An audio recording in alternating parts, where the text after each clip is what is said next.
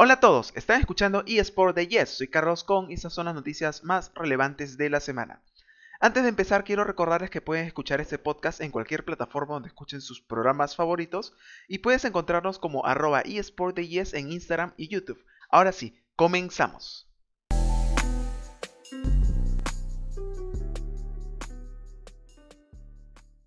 Dota 2 se confirma la Major de Estocolmo en el 2022 y se jugará presencialmente y con público. Luego de más de dos años, la próxima Major de Dota va a tener la presencia de espectadores en el interior de un estadio.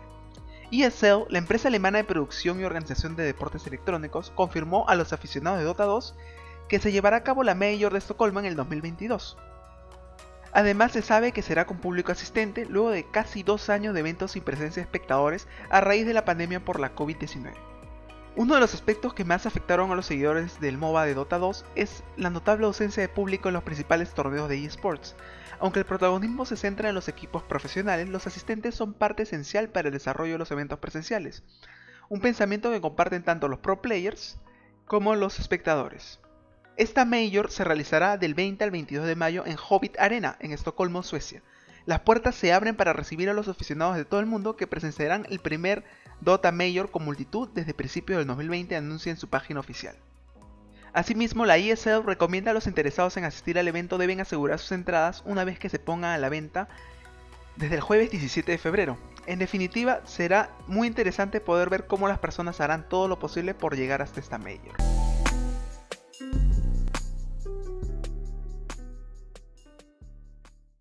Supercell anuncia 7 juegos en desarrollo, un bombazo para este 2022. El desarrollo de videojuegos móviles tiene en Supercell a uno de los grandes padres del éxito en la última década, tanto por la toma de decisiones como por los beneficios, pero el proyecto va mucho más allá de los 5 juegos actuales con la creación del nuevo estudio de trabajo y un bombazo global, el desarrollo de otros 7 juegos durante este año.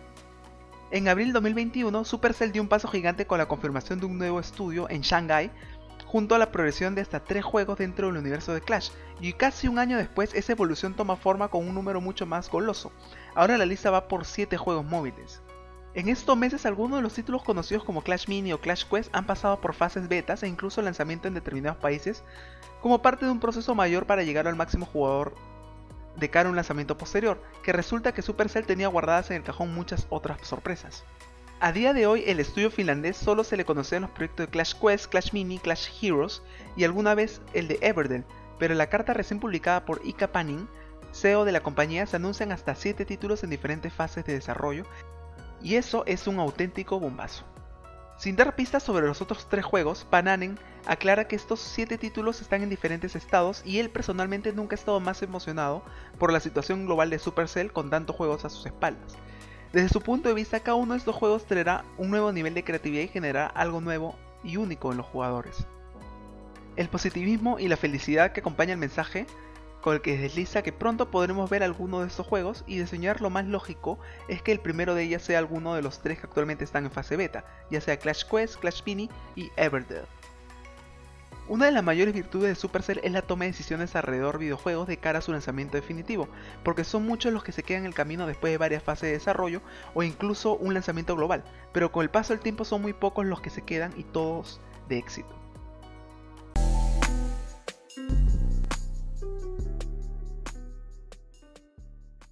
Invade la guarida de Onyxia en el Tour de Maestros este fin de semana.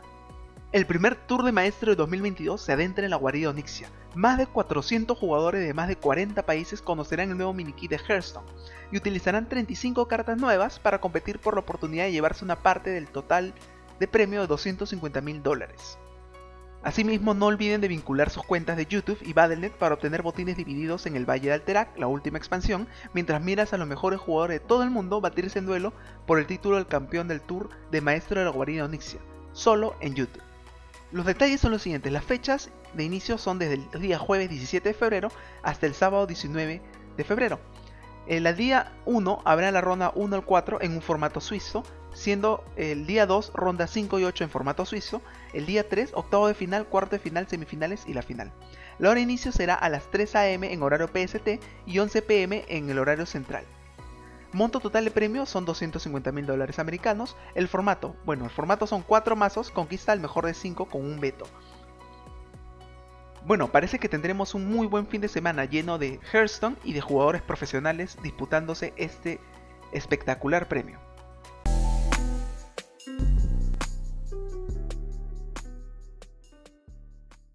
Jugadora profesional de Tekken es despedida por falta de respeto a los hombres bajos. Muchos jugadores profesionales de eSports compaginan sus entrenamientos y competiciones con la creación de contenido, una idea bastante interesante para hacer crecer su marca y popularidad a la par que mejoran el panorama competitivo de su disciplina. Sin embargo, a veces cuando pasas muchas horas en directo el lenguaje, el subconsciente o tu actitud pueden hacerte pasar una mala situación, tal y como ocurrió a Tanukana, una jugadora profesional de Tekken considerada como uno de los talentos emergentes de los Fighting Games en Japón. Esta luchadora virtual ha estado en el centro de la polémica debido a un directo que realizó el pasado 17 de febrero en el que aseguró que los hombres que viven menos de 1,70 m no deben tener derechos humanos, agregando que deberían hacerse una cirugía para aumentar su estatura, algo que teniendo en cuenta que la altura media de los hombres en Japón es de 1 metro con 78 centímetros, no ha sentado nada bien entre el público nipón. Tras generarse toda esta polémica, el que hasta el 15 de febrero era su club de eSports Cyclops Athlete Gaming, la ha despedido de forma fulminante, perdiendo por el camino a todos los patrocinadores del club que han desaparecido de la web tras esta polémica. Por otro lado, en redes ha habido un gran debate sobre si en realidad Tanukana se ha expresado mal, ya que en japonés la palabra de los derechos humanos, jinken, se usa también en el argot de los videojuegos para referirse a un objeto o característica que todos los personajes deberían tener.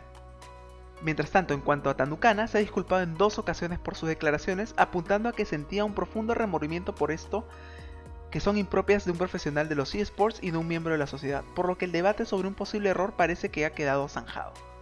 Bueno, desde aquí estamos totalmente en contra con sus declaraciones y queremos dejar en claro que estamos totalmente en contra del bullying y del bully shaming hacia otras personas. Sigamos viviendo y tratando como querramos ser tratados. Y bueno, hasta aquí llegamos con nuestro episodio de hoy, queridos oyentes. Les agradezco muchísimo que sean parte de este proyecto y que juntos hayamos aprendido un poco más acerca del mundo jugabilístico. Los espero en la siguiente edición, ya lo saben, todos los viernes, capítulo de estreno aquí en tu podcast de eSport favorito, eSport de Yes. Puedes seguirnos en Instagram en arroba eSport de Yes o en nuestro canal de YouTube eSport de Yes. No se olviden de enviar sus comentarios, seguirnos y darle clic en la campanita para que no se pierdan de ningún video. Manténganse conectados.